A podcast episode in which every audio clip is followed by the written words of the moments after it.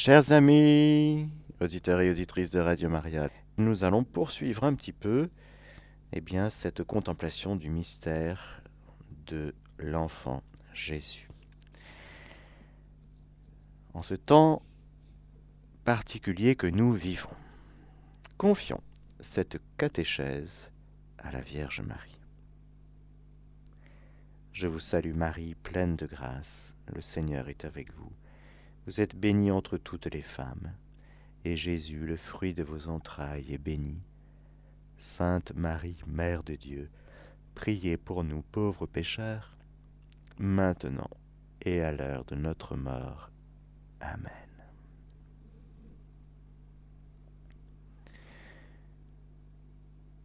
De l'Évangile selon Saint Luc. Or, il advint, comme ils étaient là, que les jours furent accomplis où elle devait enfanter. Elle enfanta son fils premier-né, l'enveloppa de l'ange et le coucha dans une crèche parce qu'il manquait de place dans la salle.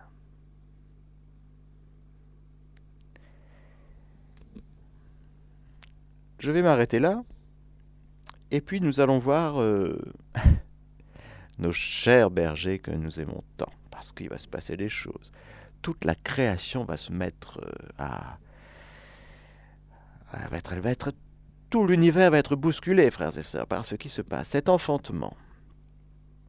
Dans... Je laisse la, la, question de la date parce que c'est très compliqué au niveau euh, calendrier. Le lieu. Plutôt qu'une hôtellerie, le mot grec utilisé, katalouma, peut désigner une salle. Il manquait de place dans la salle où logeait la famille de Joseph? Il y avait beaucoup de monde, c'était le recensement. Il y avait beaucoup de personnes et de fait, il n'y avait pas de place. Il manquait de place dans la salle, dans la katalouma. Alors, eh bien, la crèche fatnée, en grec, ça veut dire mangeoire des animaux qui étaient sans doute aménagés dans un mur du pauvre logis. Celui-ci était sans doute occupé, parce qu'on ne put trouver meilleure place pour coucher l'enfant. Ce mot fatné dans la Bible est retrouvé quatre fois, trois fois concernant la naissance de Jésus, et une fois dans l'Évangile selon Saint Luc au chapitre 13, lors de la guérison de la femme courbée dans une synagogue un jour de sabbat où Jésus répond aux gens offusqués et choqués Hypocrite, est-ce que chacun de vous, le jour du sabbat, ne détache pas de la crèche fatnée son bœuf ou son âne pour le mener boire? Donc, nous pouvons dire qu'il s'agissait certainement quelque chose qui ressemble à une grotte lorsque vous allez en Terre Sainte. Eh bien, vous pouvez voir, vous pouvez visiter la grotte de Bethléem, est-ce que c'était celle-ci vraiment ou pas? En tout cas, il y en a plusieurs qui se ressemblent. Et il est tout à fait euh, normal de penser que, eh bien, un environnement comme celui-ci, où se trouvaient sans doute des animaux avec leurs mangeoires, eh bien, a accueilli le Fils de Dieu parce qu'il n'y avait pas de place dans la salle. Mais sans doute c'était collé, c'était voilà, c'était à proximité du logis, à proximité de là où il y avait plein de monde, de la famille de Joseph, de la descendance de David. Et ce n'est pas du tout euh, impossible, cette présence d'animaux. Pourquoi? Parce qu'encore une fois, l'univers entier réagit. Le Seigneur est venu sauver l'humanité, certes, mais on dirait que le monde physique, le monde végétal, animal, réagit euh, comme euh, spontanément devant son créateur. Parce que le monde naturel, le monde physique, la création, elle n'a pas de volonté libre, elle est donc facile à manier puisqu'elle dépend entièrement de son créateur, et comme on dit en théologie, elle est finalisée ad nonum, c'est-à-dire par elle-même. L'arbre que vous voyez perdre ses feuilles, et puis être nu en hiver, être recouvert de neige, et puis repartir au printemps avec la sève et donner ses feuilles et ses fleurs, il ne fait pas beaucoup d'efforts. On projette sur la nature parfois des douleurs. Vous savez, non, ça c'est une projection de l'homme qui, quand il fait un effort, il souffre. Alors il faut bien que... Non, non. La nature, elle est finalisée par elle-même. Elle fait ce qu'elle a à faire. Et quand son créateur advient chez elle, il est venu chez lui, nous dit le prologue. Ben oui, la terre, tout fut par lui, sans lui rien ne fut. Il vient chez lui, lui le créateur de l'univers. Il vient chez sa créature, il vient dans l'univers créé, alors qu'il est incréé. L'incréé assume une nature humaine créée, âme et corps, humain, et il advient dès le sein de Marie, dans sa création, lui tout en demeurant dans son identité profonde, à savoir sa personne divine, incréé, créateur. Le créateur habite sa création. Il vient dans sa création. C'est quand même quelque chose de phénoménal ce qui se passe. Alors c'est normal qu'il y ait le monde animal, le monde, les étoiles, le soleil, euh, la lune, euh, tout, tout, tout, tout l'univers, j'allais dire s'incline. Ah, non pas volontairement, encore une fois, je ne fais pas de mélange entre la créature inanimée et la créature animée, certes, mais ce que je vous dis là, c'est que réellement, le Créateur venant dans sa création, il est tout à fait normal que la création, l'univers entier, soit comme euh, visité profondément par la venue de son Créateur. Ah, les hommes, c'est un peu plus compliqué. Pourquoi? Parce qu'ils ont une volonté libre, alors il faut qu'ils choisissent, ils consentent d'être bougés dans leur paresse et dans leur lenteur à croire. Ils verraient même quelqu'un ressuscité d'entre les morts, ils ne croiront pas. Mais bon sang, comme c'est difficile de bouger l'être humain. Il est tellement engoncé dans son petit confort, dans sa petite vie, dans sa médiocrité. Ah, mais qu'est-ce qu'il faut? Ah ben,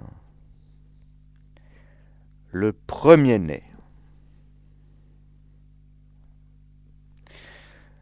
Elle enfanta son fils premier-né.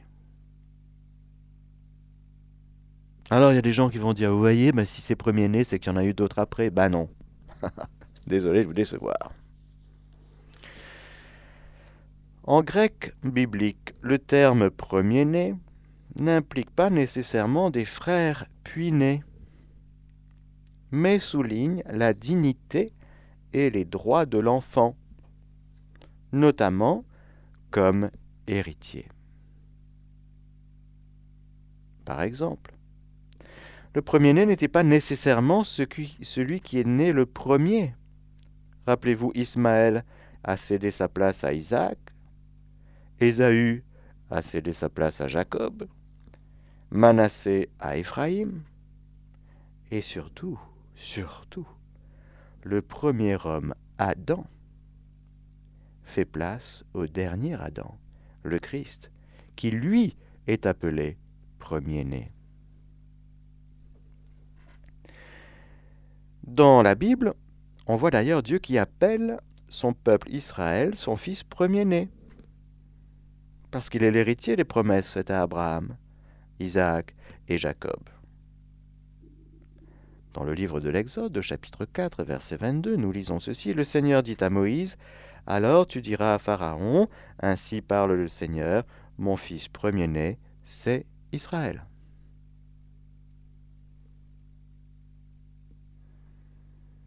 Dans le psaume 89, qui rappelle l'alliance de Dieu avec David et sa promesse d'établir un de ses descendants éternellement sur son trône, nous lisons ces paroles qui s'appliquent aux descendants de David, au Fils divin de David.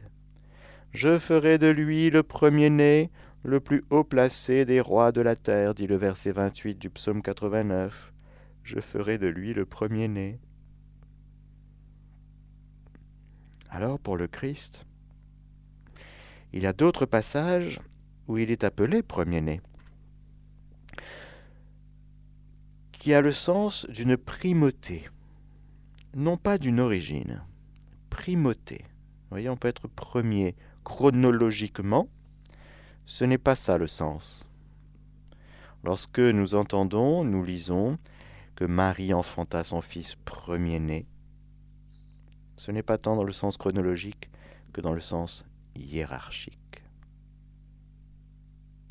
Ce titre de premier-né souligne sa dignité, sa suprématie, ses droits, sa prééminence, son excellence.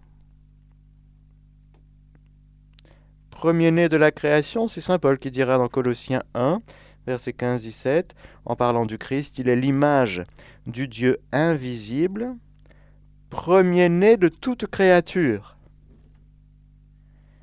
Car c'est en lui qu'ont été créées toutes choses dans les cieux et sur la terre, les visibles et les invisibles.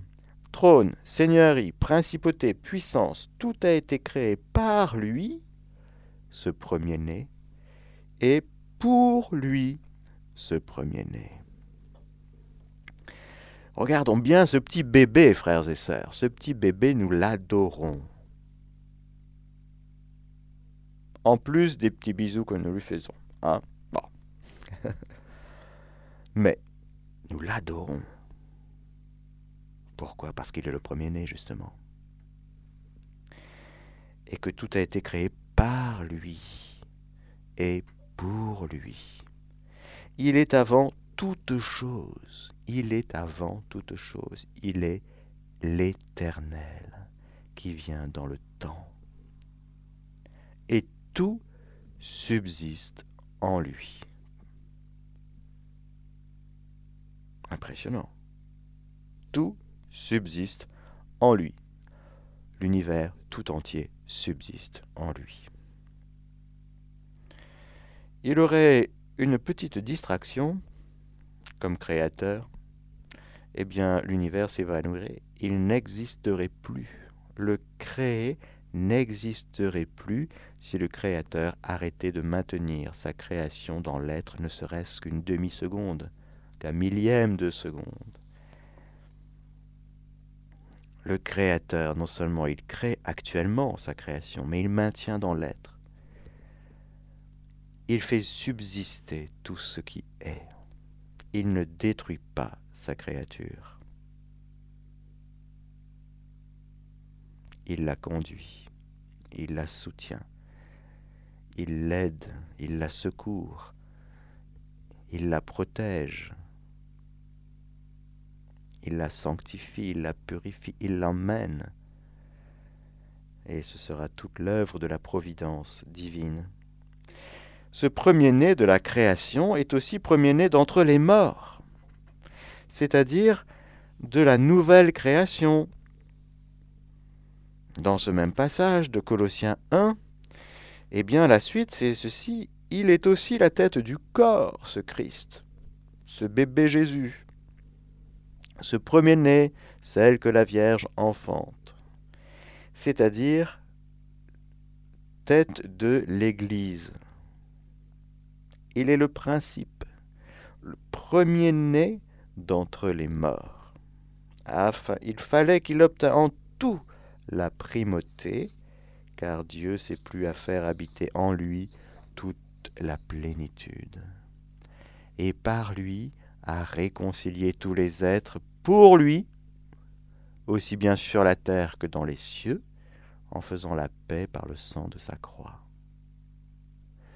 C'est donc, frères et sœurs, en cette naissance du premier-né, c'est la naissance de la tête, de celui qui est la tête du corps.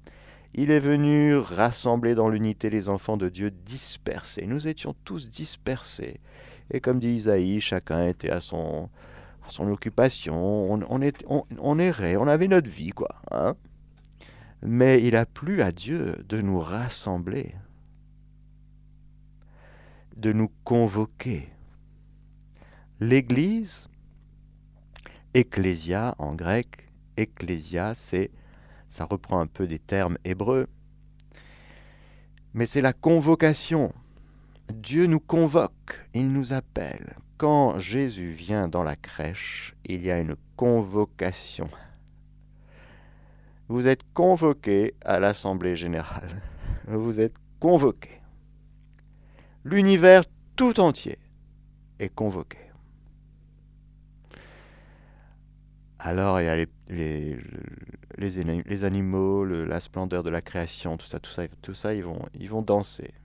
La création va danser. Et puis dans l'être humain, ce sera toute l'œuvre du Rédempteur qui va souffrir, frères et sœurs. Pourquoi ce Fils de Dieu va souffrir?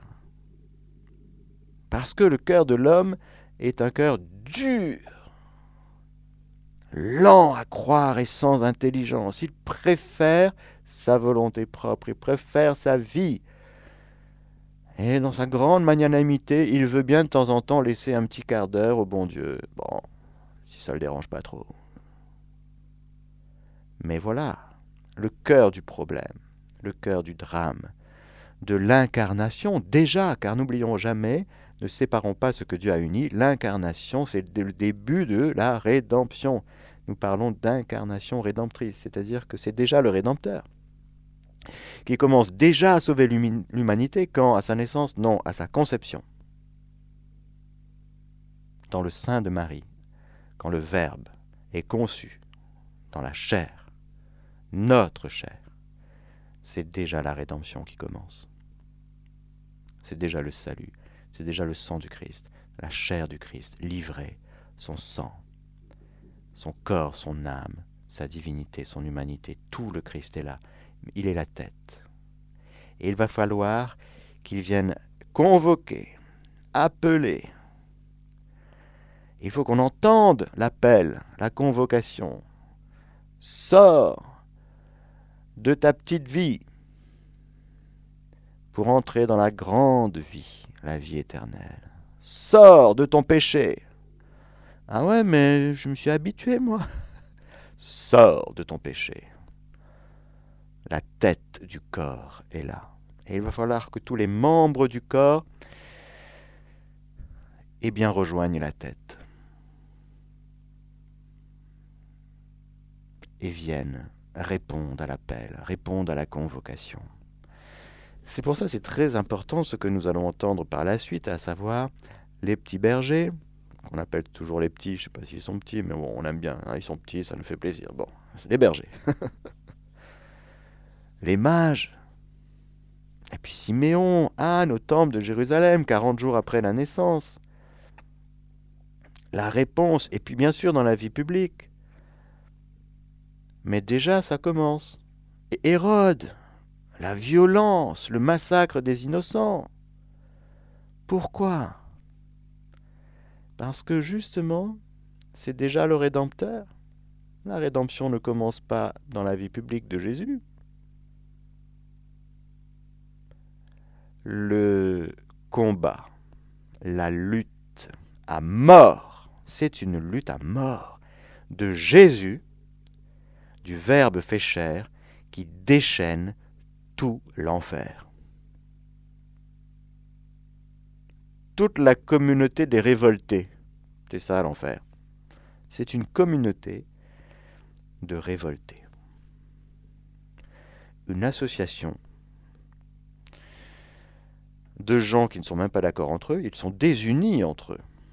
Alors on dit communauté pour faire comprendre. Mais en fait, ils sont désunis même entre eux. Donc ce n'est pas une communauté au sens strict. C'est un ensemble, c'est un, groupe. Ils ne sont pas unis, ils sont d'accord. C'est pas la même chose. Ils sont d'accord dans la révolte. Personnel, parce que ce sont des personnes qui sont en enfer, des personnes angéliques et des personnes humaines, qui sont d'accord pour vivre pour toujours la révolte. Bon, c'est affreux. Mais ce sont des réalités qui aiment conquérir du territoire. Dans l'univers créé, elles ne peuvent rien contre Dieu, les puissances démoniaques, parce que Dieu reste leur créateur, ce qui les énerve énormément. elles ne peuvent rien faire contre le fait qu'elles soient créées par le Créateur. Mais elles détestent le Créateur. Et cette haine, cette détestation, cette révolte, eh bien, elles veulent, ces puissances démoniaques, elles veulent contaminer l'être humain et la création tout entière. Alors elles ont des pouvoirs qui sont limités, mais bien réels. Alors elles agissent dans la tentation. Et lorsque l'être humain, si fragile, laisse entrer ce venin, le péché, en succombant à la tentation, eh bien il ouvre un espace en lui et autour de lui pour les puissances démoniaques.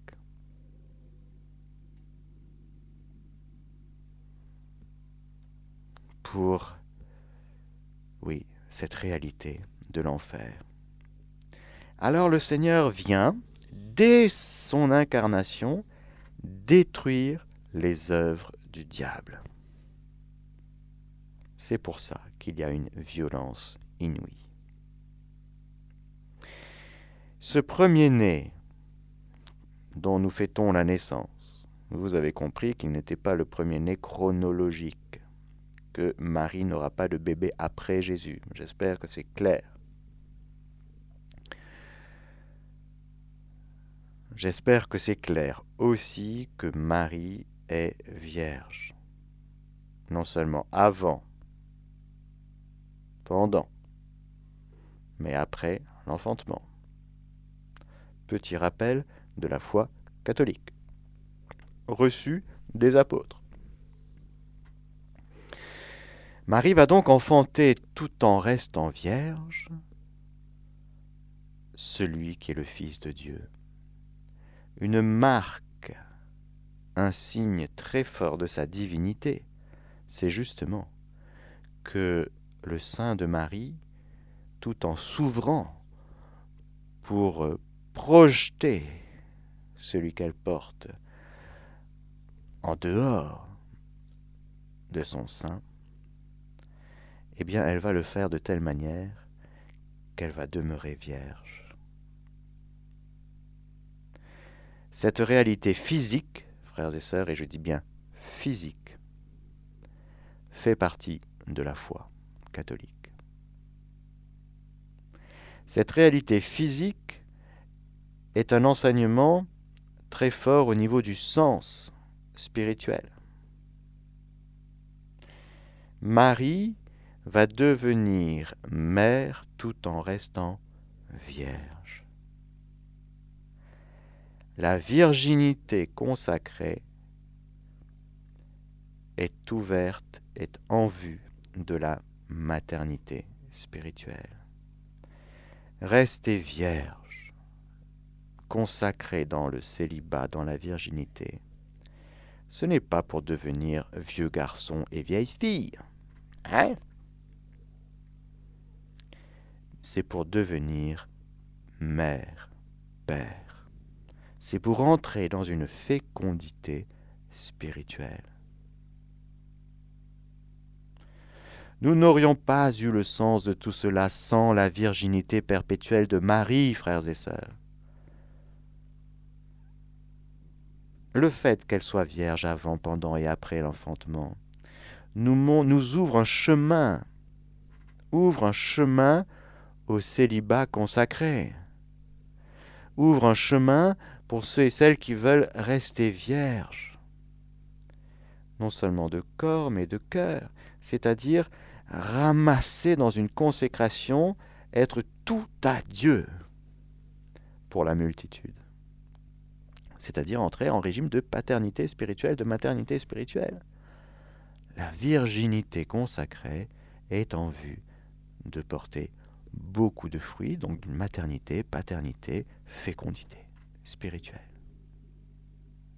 Le fait de se priver de conjoints, d'époux, d'épouses et d'enfants, eh bien si Marie n'était pas demeurée vierge, tout en devenant mère, eh on aurait cherché la clé. Il y aurait eu Jésus, mais de fait on ne peut pas séparer Jésus de Marie, donc ça va ensemble. Donc remercions au passage, lorsque nous méditons la naissance du premier-né,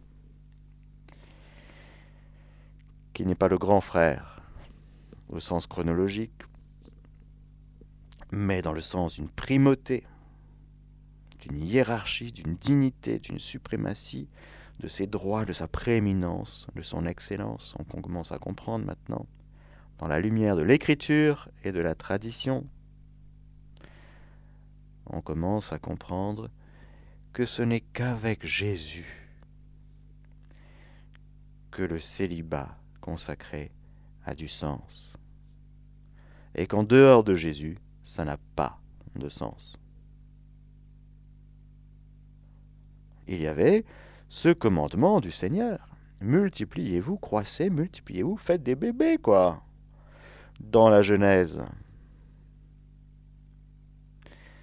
Et puis, il y en a qui ne se marient pas pour plusieurs raisons. Et il y en a une dont Jésus parle dans l'Évangile selon Saint Matthieu. C'est pour le royaume. Que ceux qui ont des oreilles pour entendre, entendent.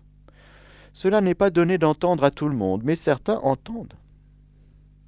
Certains comprennent qu'ils sont appelés à une consécration radicale de tout leur être, dans le célibat consacré, dans la virginité consacrée, et que ce n'est pas du tout pour avoir une vie, je répète, de vieux garçons, de vieilles filles, mais c'est pour devenir fécond de la fécondité même du Christ et de Marie. C'est nouveau. Avant Jésus, ben, il n'y a pas. Tout simplement, ça n'a pas de sens. Alors, il y avait quelques essais. Il y avait évidemment des êtres humains pris individuellement qui disaient non, moi je veux être à fond pour ma cause. Il y a des gens comme ça. Bon. Là, le drame, je fais une petite parenthèse. De plus en plus de jeunes ne veulent pas se marier et avoir d'enfants pour des raisons écologiques. pour sauver la planète. Ah, D'accord. Ah On voit à travers cette... Euh, à quel point le démon nous a pollués. En ratatinant les êtres humains et en les scellant dans la peur. J'ai peur de m'engager, donc je ne me marie pas.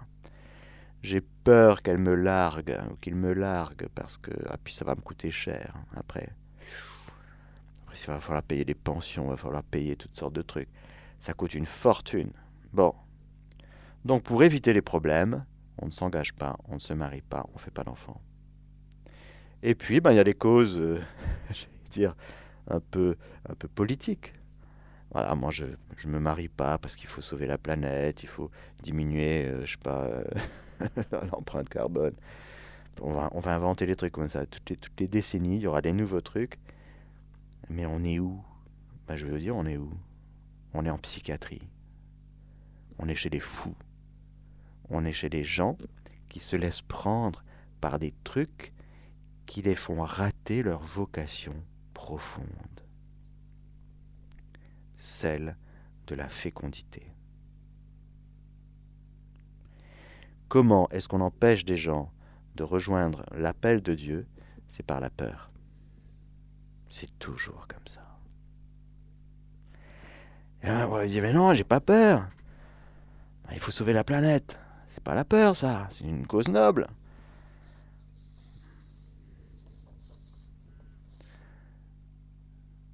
Ben si, l'idéologie écologiste vient d'une peur. Je suis désolé de le dire. C'est l'orchestration de la peur. le croyant, celui qui est établi dans la foi, qui croit en la parole de Dieu et dans l'espérance, il dit même pas peur. Une planète. Bon, ah ben on va s'occuper de l'environnement, on va, faire ce qu'il faut. Pas de problème. On va faire ce qu'il faut pour qu'il y ait moins de pollution, on va faire ce qu'il faut pour euh, ne pas faire le moins de dégâts possible, pas de problème. Mais n'oublie pas ta vocation à la fécondité. Tu es fait pour porter du fruit avec Dieu sur cette terre, et cette terre, elle ne sera pas détruite. Ça, ce sont les films américains d'Hollywood, apocalyptiques, hérétiques.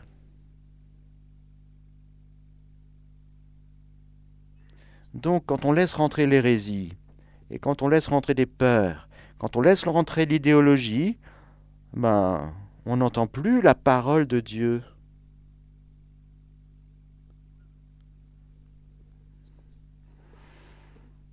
C'est dommage. Alors le premier-né, le premier-né, il nous fait rentrer grâce à Marie, avec Marie, par Marie, dans son enfantement sans douleur, qui consacre sa virginité, par cette maternité, elle enfante le premier-né. Il y a d'autres passages aussi hein, dans l'Écriture qui parlent de premier-né dans le même sens. pour nous faire comprendre que ce Jésus, premier-né, nous fait rentrer dans l'humanité nouvelle. Oui, il y a les idéologues, les communistes, etc. Ils vont dire oui, l'homme nouveau, il faut une humanité nouvelle, sans Dieu évidemment. Toutes les idéologies sont pour construire une civilisation meilleure, bien sûr, en progrès, bien sûr, toujours pour le mieux pour l'homme, bien sûr, mais sans Dieu. Donc, ça ne peut pas marcher. Parce que c'est juste un oubli fondamental que l'homme est créé par Dieu et qu'il est fait pour Dieu, et qu'il est naturellement religieux, et qu'il est, il y a une aspiration dans son cœur qu'on veut étouffer, soit par le communisme athée et toutes ses ramifications, soit par l'ultralibéralisme capitaliste, qui ramène l'individu à euh, bah, ce que je peux acheter, ce que je peux cliquer, ce que je peux avoir, le consommateur, quoi. Déraciné. Déraciné de sa famille, déraciné de ses parents, déraciné de son identité masculine, féminine, déraciné de tout, de son histoire, de son de, de perspective. L'humanité athée ne donne comme perspective à l'humanité que quoi? Une belle maison avec une piscine? Tu auras divorcé 15 fois. Tu seras sous antidépresseur tous les jours de ta vie. Ouais, mais tu auras ta maison avec ta piscine. Ouais, mais tu n'auras pas d'enfant. Parce que tu étais là pour sauver la planète. en restant célibataire. Mais tu auras une piscine avec une grande maison. Et donc, tu auras raté ta vocation. Pourquoi? Parce que tu auras raté la parole de Dieu, l'appel de Dieu sur toi. Le premier-né qui est en train de naître, il appelle. Le petit cri de l'enfant qui naît, c'est un appel. L'entends-tu? Tu cherches du sens à ta vie, c'est normal. Tu fais non seulement pour le chercher, mais pour le trouver. Mais entends-tu l'appel du premier-né, qui te dit que toutes tes aspirations au bonheur, toutes tes recherches à quelque chose de grand, à quelque chose qui a du sens, tu veux une belle vie, mais c'est normal. Tu ne seras jamais heureux sans Jésus. C'est Jésus la source de ton bonheur. Et en conséquence, tu pourras avoir tout ce que tu veux, entre guillemets, si c'est Dieu, si Dieu veut aussi. Belle maison, conjoint, enfant, piscine aussi, pas de problème. Mais si tu n'as pas Jésus, t'as rien. Je terminerai cette catéchèse par euh, un petit message de la Gospa du 25 décembre. Écoutons bien. Message donné à Maria. Chers enfants,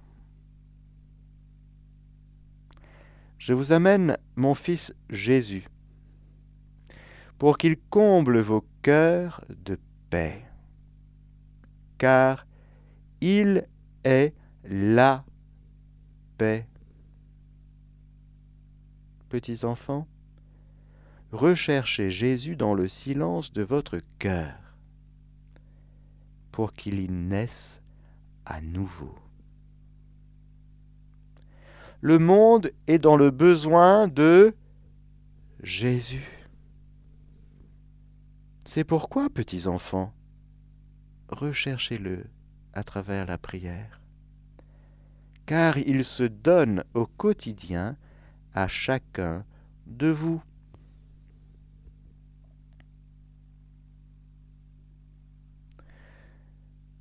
Message donné à Yakov. Yakov qui reçoit la visite de la Sainte Vierge maintenant une fois par an, le 25 décembre.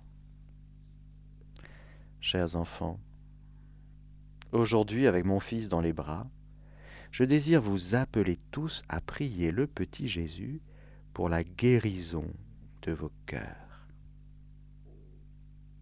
Enfants, souvent en vos cœurs règne le péché qui détruit votre vie et vous ne pouvez pas sentir la présence de Dieu. C'est pourquoi aujourd'hui, en ce jour de grâce, lorsque la grâce se répand dans le monde entier, abandonnez au Seigneur votre vie et votre cœur, pour que le Seigneur les guérisse par sa grâce. Seulement avec un cœur pur pourrez-vous vivre à nouveau la naissance de Jésus en vous et la lumière de sa naissance éclairera votre vie. Dans ces deux messages, il y a quelque chose de commun, plusieurs choses de commun,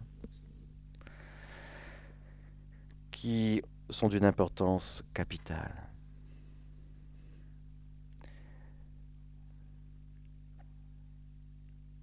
Si tu veux la paix, si tu veux regarder bien ce dont tu as besoin. Le monde est dans le besoin de... Trois petits points, remplissez la case, s'il vous plaît. Vous diriez quoi? Un petit sondage? Le monde a besoin de quoi? Ah ben, de plus de justice, ça c'est sûr, de plus euh, de paix, ça c'est sûr, moins de violence, Bon, chacun, chacun répond. Réponse de la Sainte Vierge. Le monde est dans le besoin, ça c'est sûr, de Jésus. Quelle perte de temps, quelle perte d'énergie, quelle perte d'argent, frères et sœurs, d'aller chercher à combler nos besoins en dehors de Jésus. C'est fou quand on y pense. Quand on y pense, c'est fou. C'est un monde complètement délabré, blessé, chaotique. Pourquoi? Parce que c'est un monde anti-Christ.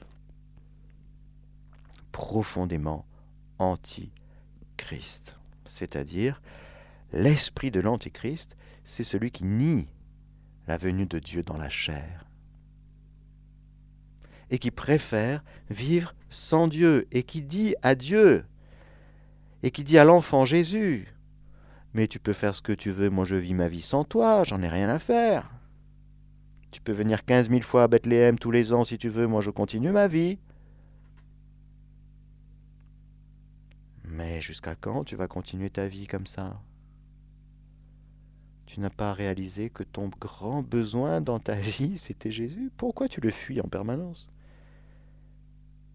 Alors il y a plusieurs manières de le fuir. On peut être très poli, bien éduqué, s'excuser. Non, je ne pourrai pas parce que je suis débordé, je suis pris. On peut répondre non à l'invitation, malheureusement avec beaucoup de violence aussi. Pourquoi? Le cœur de l'homme se contente d'une vie sans son Dieu. Nous sommes là au cœur du drame de Noël. Noël est à la fois joyeux et dramatique. Pourquoi? Parce que c'est tout le mystère du Christ qui est comme ça. C'est le joie, paix, surabondance et souffrance. La souffrance du Christ qui est liée au non-accueil qui est fait de lui. Il a dû se dire, mais un petit bébé, tout le monde va m'accueillir, tout le monde va venir voir, tout le monde va se jeter dans mes bras, va me prendre dans ses bras. Un petit bébé? Eh ben non. Eh ben non.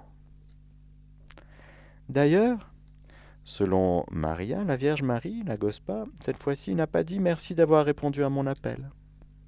Hmm.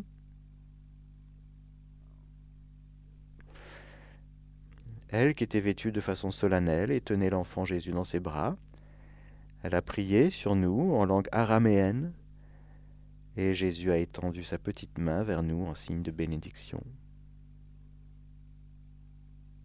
l'araméen parlé par Jésus. Magnifique.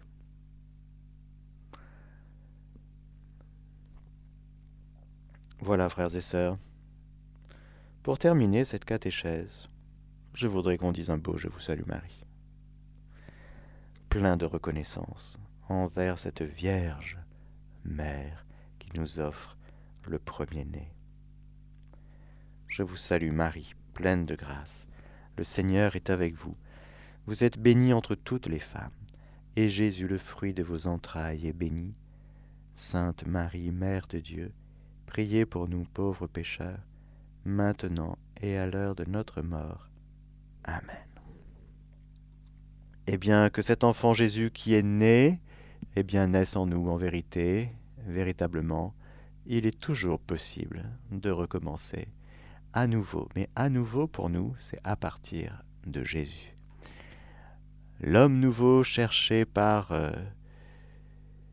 tout le monde, la nouveauté cherchée par tout le monde, le bonheur cherché par tout le monde.